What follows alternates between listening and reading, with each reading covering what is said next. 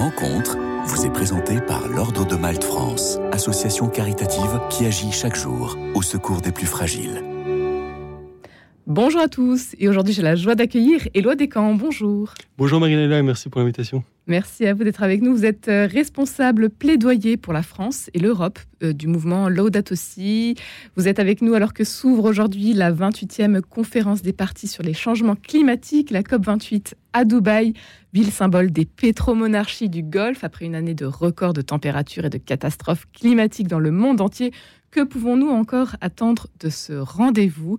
Éloi Descamps, c'est un rendez-vous qui nous concerne tous. Pourtant, alors oui, le, changement climatique nous concerne tous, donc forcément, comme c'est un, moment charnière pour, euh, pour euh, cet enjeu où tous les pays du monde, presque tous les pays du monde vont se réunir pour essayer d'avancer ensemble sur la manière dont ils peuvent résoudre le changement climatique, forcément, ça nous concerne tous. Et surtout, c'est un moment particulièrement charnière parce que euh, pour la première fois depuis 2015, donc vous vous souvenez la COP 21, l'accord de Paris, tous les pays vont faire un premier bilan global de, des engagements qui ont été pris donc, euh, ce sera l'occasion de voir euh, tout le chemin qui a été parcouru ou qui n'a pas été parcouru, justement, et essayer de fixer des, de nouveaux objectifs euh, plus ambitieux. Des objectifs qui n'ont pas été atteints pour la grande majorité aujourd'hui. Le bilan est plutôt mauvais. Exactement. Il y a l'ONU qui a sorti des rapports récemment et qui a montré euh, par exemple, enfin, qui a montré que euh, si jamais tous les pays tenaient leurs engagements, eh bien, euh, la réduction entre 2019 et 2030 des émissions serait de seulement 3%. Or, pour tenir une trajectoire en dessous d'un réchauffement d'1,5 degré, il faudrait que ces émissions réduisent de 43%. Donc on voit qu'il y, a quand même une énorme, une énorme marche. Vous êtes membre du mouvement Laudato Si. Aujourd'hui, les catholiques s'engagent pour faire euh, changer les choses Expliquez-nous. Oui. exactement. Alors, peut-être en, deux mots, le mouvement Laudato aussi, c'est un mouvement qui a été créé en, 2015 aux Philippines, qui aujourd'hui est basé euh, juridiquement aux États-Unis. L'objectif du, du mouvement, c'est de mobiliser toute la communauté catholique euh, afin qu'elle protège notre maison commune et s'engage pour la justice climatique et écologique à la suite de l'encyclique du pape Laudato Si publiée en 2015. Donc, le mouvement aujourd'hui est présent dans 115 pays sur 5 continents et réunit 10 000 membres physiques ainsi que qu'on appelle des animateurs Laudato aussi, ainsi que 800 organisations membres. donc on travaille à la fois sur la conversion écologique des cœurs de, chaque personne, parce que forcément le changement passe par là, aussi les changements de pratiques des communautés, des familles, des, les changements de vie, de, style de vie, et aussi on porte un plaidoyer, donc euh, euh, c'est peut-être ce, dont on va parler plus particulièrement aujourd'hui, afin de faire entendre une voix prophétique euh, auprès des décideurs politiques et économiques. C'est aussi, on le voit dans toute l'histoire de, de, du, christianisme, notre religion, euh, il y, a beaucoup de gens qui, enfin, tous les prophètes qui ont euh, souvent rappelé euh, les, enjeux globaux, et donc on essaye de tenir aussi cette voix prophétique et de donner les clés aux animateurs la dot aussi et aux organisations pour que elles-mêmes puissent faire entendre cette voix. Aujourd'hui, il ne suffit plus de trier tout simplement ces déchets. Le pape euh, François a appelé dans sa dernière euh, exhortation apostolique Lautate Deum, donc la suite de Laudato Si, à l'urgence d'un nouveau processus radical et intense. Comment ça, vous a touché ce texte? Alors, c'est un texte qui est vraiment très important. C'est la première fois, en fait, que l'Église catholique et le pape s'engagent aussi fortement en vue d'une COP.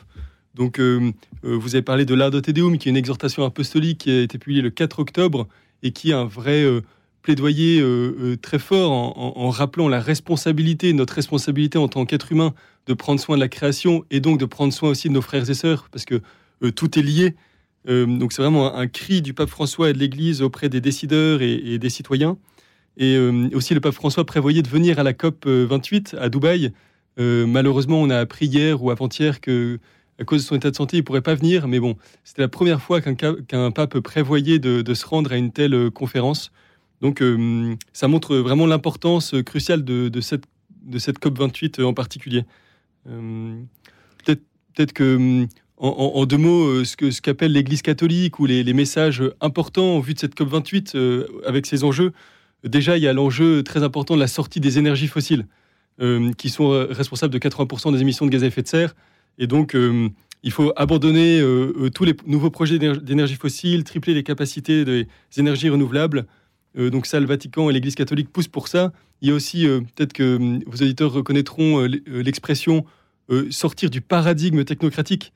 c'est le pape François qui utilise cette expression dans la dot aussi. L'idée, c'est de mettre en place des changements profonds dans nos sociétés pour arrêter cette course en avant mortifère. On pourrait résumer en disant moins de biens, plus de liens. je, me permets cette expression. Et enfin, peut-être le dernier point, c'est la solidarité entre les pays du Nord et les pays du Sud. On sait que nous, les pays du Nord, on est responsable historiquement et, toujours actuellement de la plupart des émissions de gaz à effet de serre.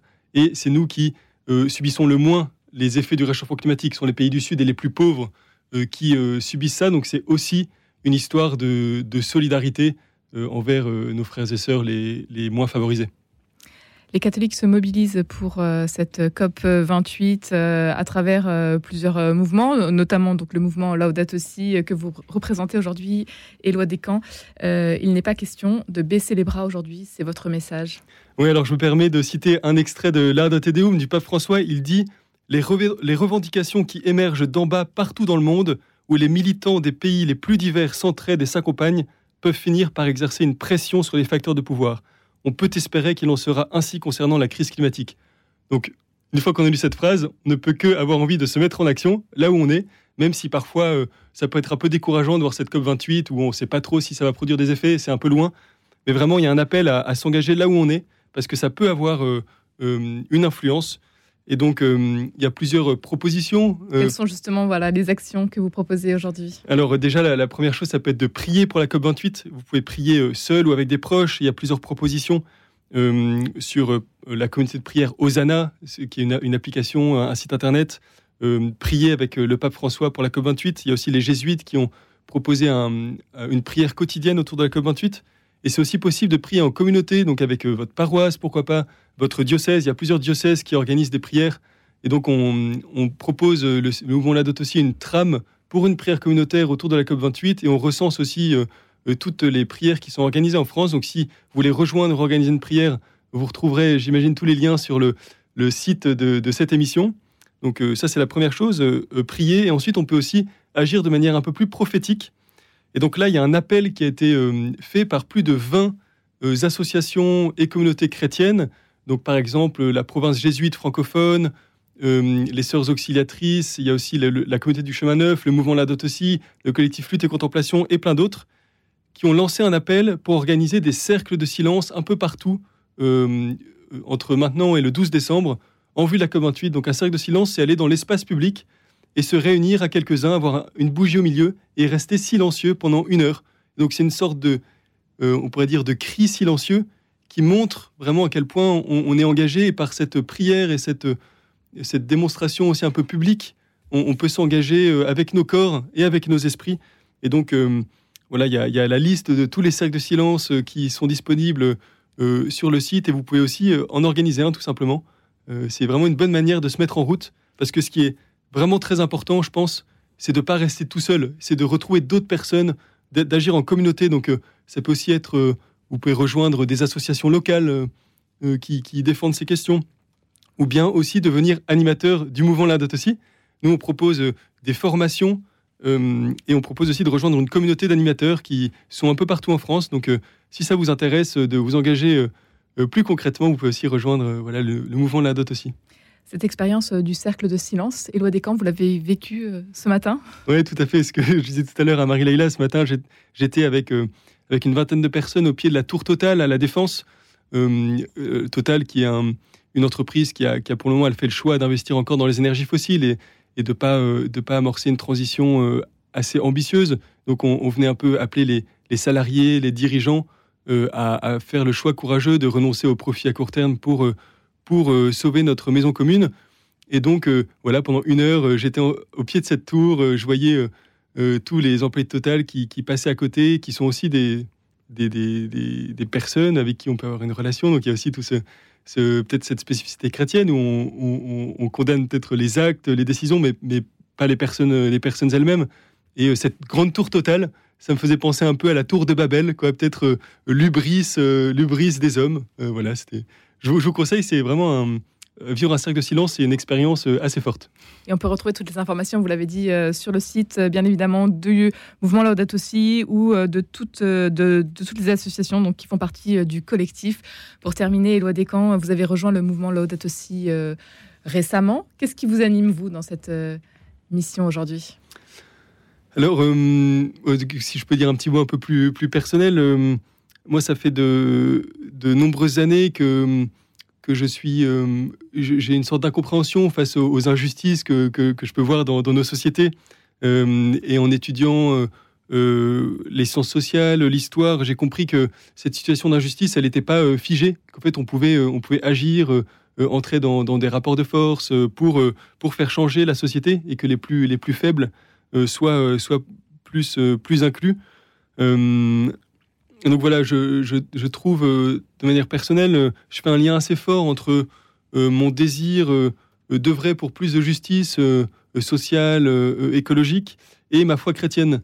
Euh, voilà, euh, je pense qu'on croit euh, en un, en un Dieu libérateur, un Dieu créateur, donc un Dieu qui nous rend responsables de faire le bien, de vrai pour une société plus juste. Et donc, bien sûr, en, en, accueillant la, grâce de Dieu, mais aussi, voilà, Dieu ne va pas agir tout seul directement sur Terre, et c'est par nous, par nos actions, que le bien peut être fait sur Terre. Donc, voilà, je pense que c'est cette, euh, ces, combats ou cette action pour des changements structurels, elle s'inscrit tout à fait dans, dans, cette, euh, dans cette foi chrétienne. Euh, voilà. Un grand merci, Éloi Descamps, d'avoir été avec nous aujourd'hui. Je rappelle que vous êtes responsable plaidoyer pour la France et l'Europe du mouvement Laudato Si. Et toutes les informations à retrouver, bien évidemment, sur le site du mouvement laudatosimovement.org ainsi que sur le nôtre, celui de Radio Notre-Dame. Merci, Marie-Léla. Rencontre vous a été présenté par l'Ordre de Malte France, association caritative qui agit chaque jour au secours des plus fragiles.